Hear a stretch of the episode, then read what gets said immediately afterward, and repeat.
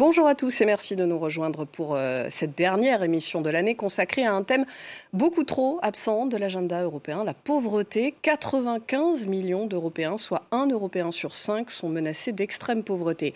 Avec nos invités, on va voir ce que peut faire l'Union européenne pour compléter l'action des États et lutter contre ce fléau. Bonjour Christophe euh, Grudler, vous êtes député européen du groupe euh, Renew. Bonjour.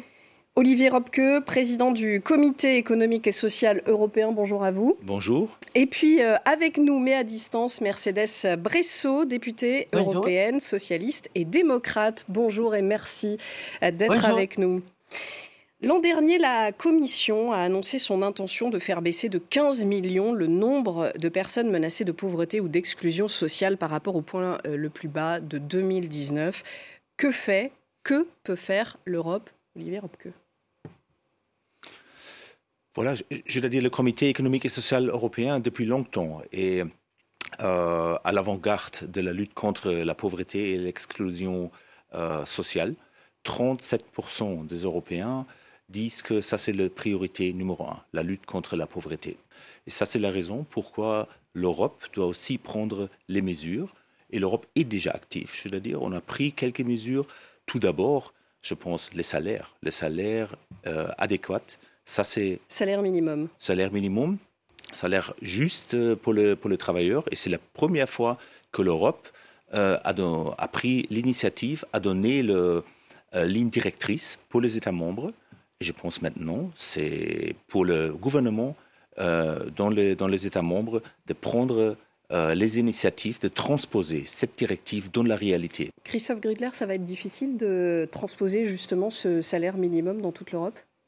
Écoutez, à partir du moment où il y a une volonté européenne qui était affichée autour de, cette idée de salaire minimum, qui, je le rappelle, ça ne veut pas dire le même salaire dans chaque pays, hein, ça veut dire hein, voilà, améliorer la situation minimale dans chacun des pays par rapport au niveau de vie des pays aussi, hein, eh bien, je pense que les, États membres ne pourront pas faire autrement que de transposer dans, le droit national ces éléments. Mais euh, il me semble important pour que cette question soit mieux prise en compte, que tout ce qui est lutte contre la pauvreté, soit intégré dans 100% des textes européens.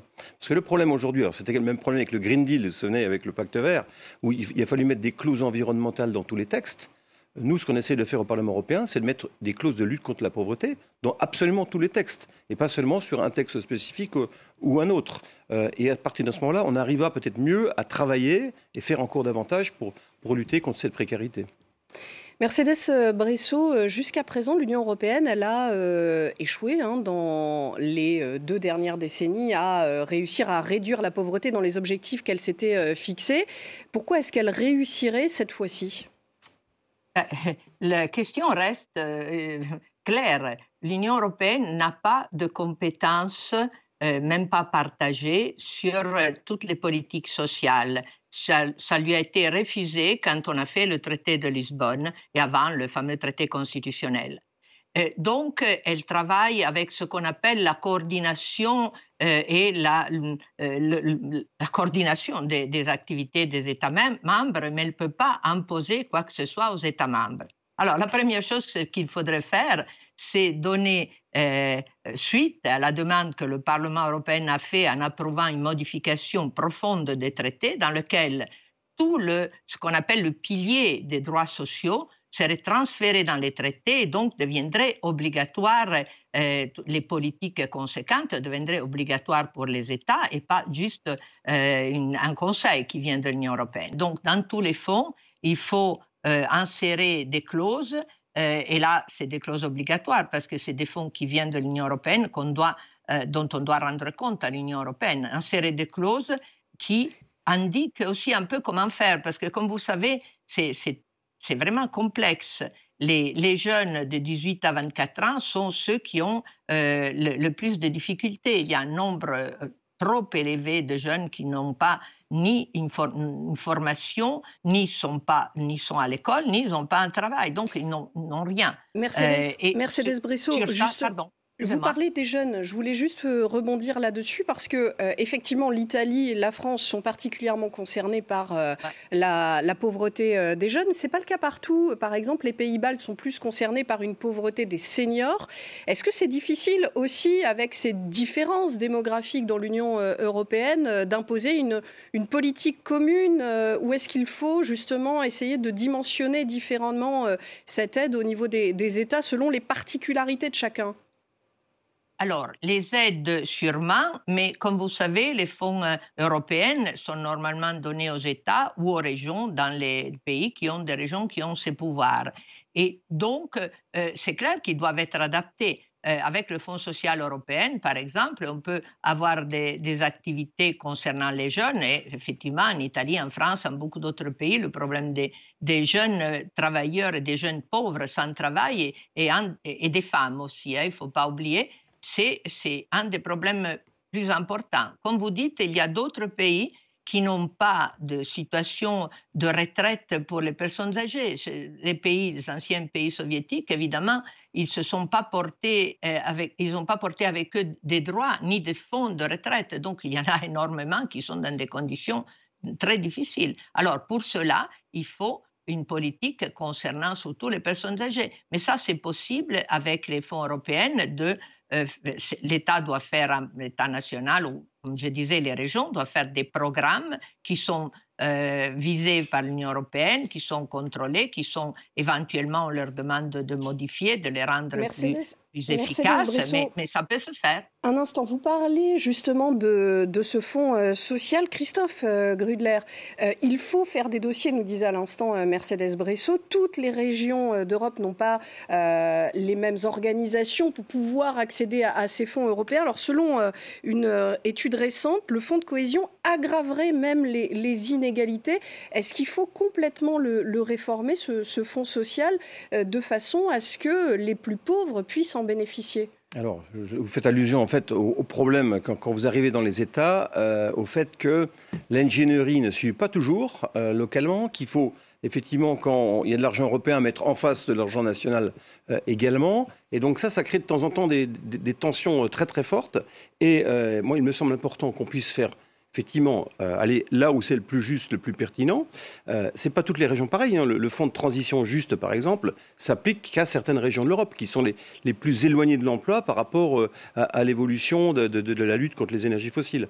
Donc, euh, il, va falloir mettre de l'ingénierie pour accompagner davantage localement et aller au, plus près. Afin Donc il faut que, que l'Europe se rapproche des régions euh, européennes. Voilà, et, tout à fait, et, et c'est sa mission d'ailleurs, hein, par rapport aux États membres, d'avoir une égalité des, régions. Euh, c'est quelque chose qui semble important en, termes de en termes de développement. Mais ce que je veux dire, c'est que l'Europe sociale, ce qui n'est pas une compétence européenne, c'est vrai, mais elle se fait déjà quand même. Euh, on peut rappeler quand même qu'avec Schur, le programme sur le chômage partiel pendant la crise du Covid, c'est un, embryon d'Europe sociale. Quand on veut améliorer les travailleurs des plateformes numériques, euh, leurs conditions de travail. Oui, ça, c'est une nouvelle directive qui vient d'être adoptée. Entre, les salaires entre hommes et femmes. Ça aussi, je veux dire, on est vraiment dans une position euh, d'aide et d'accompagnement c'est d'abord les États membres, mais l'Europe est là aussi pour apporter ce, geste en plus. Olivier Robke, on parlait à, l'instant euh, des travailleurs euh, des plateformes numériques, Uber Eats ou les marketplaces Amazon, etc. ça, cette directive, elle a été adoptée. Quand est-ce qu'elle sera mise en œuvre? Je pense que ça c'est ça c'est une étape très important, très important parce qu'on voit dans, ce, ce, type de travail souvent on a la précarité et on sait aussi la précarité et l'insécurité sociale ça c'est le, le, carburant pour le populisme. Et on est juste avant euh, une année très importante, euh, les élections européennes. Euh, c'est vrai, les compétences sont limitées, mais on a des possibilités. Je parlais de salaire minimum, mais aussi le, revenu minimum, par exemple. Il y a une recommandation européenne. On était en faveur dans notre comité, on était même en faveur avant d'une directive sur le revenu minimum, mais maintenant il faut transposer cette recommandation et établir, établir la protection sociale et le revenu minimum euh, solide dans les États membres. Ça, c'est important. Je ne dirais pas on doit harmoniser le, les protections, le système de protection sociale, pas du tout harmoniser, mais je pense qu'il y a un espace pour euh, introduire les, standards minimums. Les standards minimums et les pays peuvent décider comment euh, ils vont transposer euh, ce standard. Mais je pense que ça, c'est absolument nécessaire. On parlait des, 15 millions euh, de personnes que l'Union européenne veut sortir de la pauvreté dans, cette décennie. Parmi eux, il y a 5 millions d'enfants. à l'instant, Mercedes Bresso parlait des différences de salaire entre les hommes et les femmes. il faut voir que pour sortir ces 5 millions d'enfants de la pauvreté, il va bien falloir s'occuper des familles monoparentales des, mères célibataires qui forment une grande partie euh, de, ces familles pauvres. Je pense que ce n'est pas seulement une question de revenu minimum, de salaire minimum, c'est aussi une question des investissements sociaux. Je pense que ça, on doit vraiment renforcer, et euh, c'était déjà mentionné, la, politique de cohésion, ça c'est vraiment, je dirais, l'instrument clé de l'Union européenne pour renforcer la cohésion sociale et aussi euh, pour combattre euh, l'exclusion sociale et la, pauvreté. Et ici, on travaille sur un, sur un avis dans notre comité pour la présidence belge pour le mois de janvier pour donner les, idées comment on peut renforcer la lutte contre la pauvreté. Et par exemple, on peut, on peut utiliser les instruments différents. L'économie sociale, par exemple, c'est un instrument. Je dis la protection sociale. Par exemple, le, système d'assurance de, de chômage. Ça, c'est ils sont très, très nationaux, euh, ces, systèmes-là, mais ils sont très différents. On a les, travailleurs qui, qui reçoivent 90 jours euh, l'assistance financière euh, pendant le chômage, les autres un an ou même plus. On a on peut pas, on peut vraiment, on peut pas avoir les travailleurs ou le chômeur premier et deuxième classe en Europe. On a besoin le standard minimum dans tous les pays européens. Mercedes Bresso, euh, lutter euh, contre le chômage, euh, instaurer un, salaire minimum, c'est essentiel, mais ce n'est pas suffisant. Il y a aussi énormément de travailleurs pauvres en Europe. Oui, bah, tout d'abord, l'exemple du salaire minimum est très intéressant parce qu'il y a une indication de l'Union européenne d'établir un salaire minimum calculé comme ça a été déjà dit. Mais dans notre pays, par exemple, le gouvernement euh, a refusé d'accepter une proposition de l'opposition ou d'en présenter une euh, lui-même exactement sur le salaire minimum. Euh, comme vous dites, ça ne suffit pas, évidemment. D'abord, il faut des salaires justes, donc il y a un problème de, dimension, de qualité de salaire, parce qu'il y a des, beaucoup de travailleurs qui n'arrivent pas à vivre avec un salaire, donc des travailleurs pauvres, comme, comme vous avez rappelé. On a beaucoup à faire. Par exemple, euh, on a seulement des indications, mais on n'a pas une, euh, euh, directive ou en tout cas quelque chose de plus structuré sur l'égalité des salaires hommes-femmes. C'est juste une, une indication. Il faut aller vers une égalité de salaire. Mais il y a des instruments possibles pour vérifier que l'égalité de salaire se fasse, se fasse vraiment. Et donc, là aussi, euh, toujours en attendant d'avoir véritablement des compétences, on peut commencer à éclaircir mieux ces, questions. Euh, surtout, je crois, euh, il faudra réfléchir à hmm, non pas avoir tous le même système social, mais les coordonner et les rendre plus plus parlant entre eux, parce qu'on va vers un futur dans lequel nos jeunes vont travailler dans beaucoup de pays européens dans leur vie. C'est ça qu'ils aiment, avoir la possibilité de bouger, de faire des expériences, de, s'améliorer. Mais après, quand ils arriveront au moment de la retraite, ils n'auront pas une retraite parce que la, directive actuelle n'est pas suffisante. De nouveau, c'est une indication et les États ne l'ont pas appliquée. Donc, actuellement, la mise ensemble des fonds de retraite euh, euh, payés dans différents pays ne produit pas une retraite pour, euh, pour les, les, gens. Donc, comme vous voyez, il y a beaucoup du pain sur la planche pour intervenir. L'Europe, en attendant la modification des traités, doit en tout cas prendre le pilier des droits sociaux qui existent et qui indique tout ce qu'il faut faire et progressivement éclaircir ce qu'elle pense les États devraient faire, donner des indications et naturellement donner des fonds, euh, et comme mon collègue l'a rappelé, euh, des fonds qui doivent être naturellement complétés par les États. On ne peut pas imaginer que l'Europe paye tout. Hein. Merci beaucoup, Mercedes Bresso. Juste un dernier mot très très rapidement, euh, Christophe Grudler. L'Union européenne a échoué lors des deux dernières décennies à réduire la pauvreté Là, elle affronte le Covid, la guerre en Ukraine, l'inflation. Pourquoi est-ce qu'elle réussirait?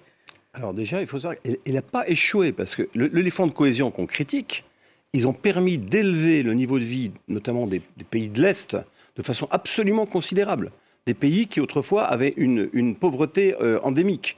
Euh, ok, globalement, il y a mais l'Union européenne n'a pas atteint ses objectifs. Mais, non, mais ce que je veux dire, prenons la République tchèque par exemple, l'année prochaine, la République tchèque devient contributeur net de l'Union européenne. Ça fait des années qu'on leur a donné des fonds de cohésion. Euh, et maintenant, ils ont, atteint, ils ont atteint un niveau. Donc, ce que je veux dire par là, c'est qu'il a fallu qu'on s'adapte à des crises, la crise du Covid, la, guerre en Ukraine. Euh, donc, il a fallu trouver aussi de nouveaux mécanismes qui sont en même temps des accélérateurs d'insertion. Parce qu'il n'y aurait jamais eu le programme du chômage partiel Chour s'il n'y avait pas eu le Covid. Euh, la guerre en Ukraine a également permis d'essayer de lutter contre le, coût de l'énergie euh, pour, pour l'ensemble des citoyens européens, notamment les plus pauvres. Donc en fait, dans les difficultés, il y a des opportunités et ça peut être le moment de casser des modèles qui n'ont pas été assez efficaces. Merci beaucoup à vous trois d'avoir euh, participé euh, à cette émission. Vous l'aurez compris, j'ai remplacé Caroline de Camaret pour euh, ce numéro, mais elle tenait à ce que je remercie en son nom la Maison de l'Europe et le Club de la presse européenne qui lui ont attribué le prix de l'initiative européenne 2023 en télévision. Il lui a été remis la semaine dernière à la mairie de Paris. Elle dédie ce prix à l'ensemble de son équipe passée et actuelle, Isabelle Romero, Perrine Desplaces, Sophie Samaï et Juliette Laurin, aux présentateurs anglophones de Talking Europe, Armen Georgian, et aux journalistes reporters d'images Luc Brown et Johan Baudin, qui vous proposent euh, un reportage long format sur euh, le peuple pauvre d'Europe, à retrouver sur notre chaîne et sur France24.com. Très belle fête de fin d'année à vous tous.